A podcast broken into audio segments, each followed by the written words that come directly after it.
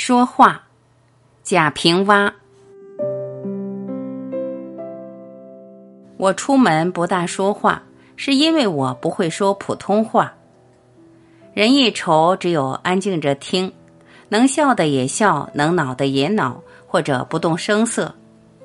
口舌的功能失去了重要的一面，吸烟就特别多，更好吃辣子、吃醋。我曾经努力学过普通话。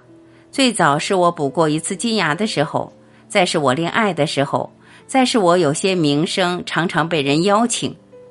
但我一学说，舌头就发硬，像大街上走模特的一字步，有醋溜过的味儿，自己都恶心自己的声调，也便羞于出口让别人听，所以终没有学成。后来想，毛主席都不说普通话，我也不说了。而我的家乡话，外人听不懂。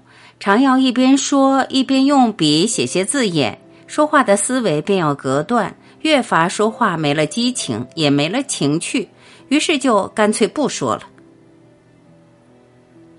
数年前同一个朋友上京，他会普通话，一切应酬由他说。遗憾的是，他口吃，话虽说得很慢，仍结结巴巴，常让人有没气儿的要过去了的危险感觉。偏有一日，在长安街上有人问路，这人竟也是口吃，我的朋友就一语不发。过后我问怎么不说，他说人家也是口吃。我要回答了，那人以为我是在模仿戏弄，所以他是封了口的。受朋友的启示，以后我更不愿说话。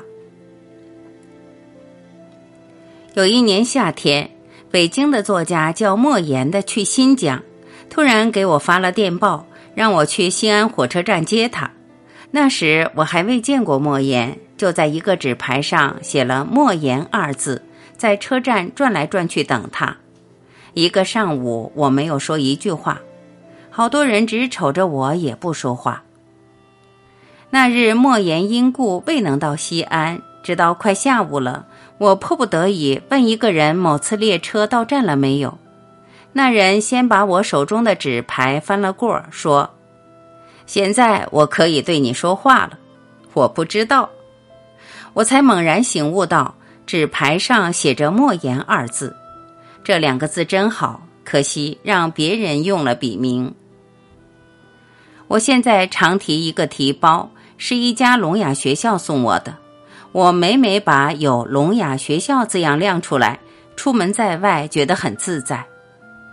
不会说普通话，有口难言，我就不去见领导、见女人、见生人，慢慢发育社交，越发瓜呆。但我会骂人，用家乡的土话骂，很觉畅美。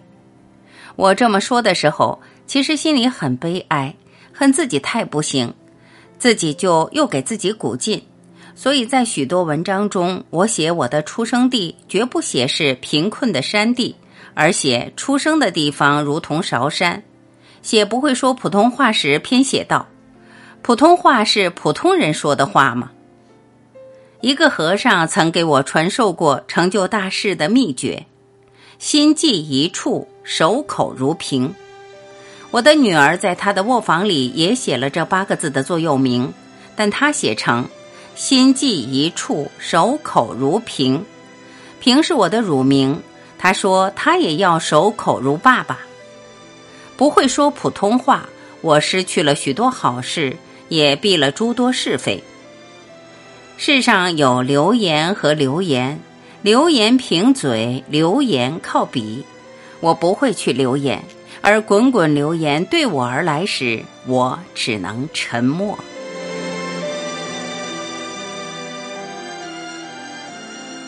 感谢聆听。”我是婉琪，再会。